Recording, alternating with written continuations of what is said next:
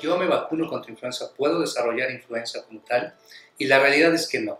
La vacuna está hecha de virus que están muertos, que están inactivados, cuya única función es generar anticuerpos lo suficientemente en calidad y en cantidad para poder desarrollar esta inmunidad para que cuando llegue el virus que vas a estar, va a estar presente en esta temporada, tú lo puedas combatir.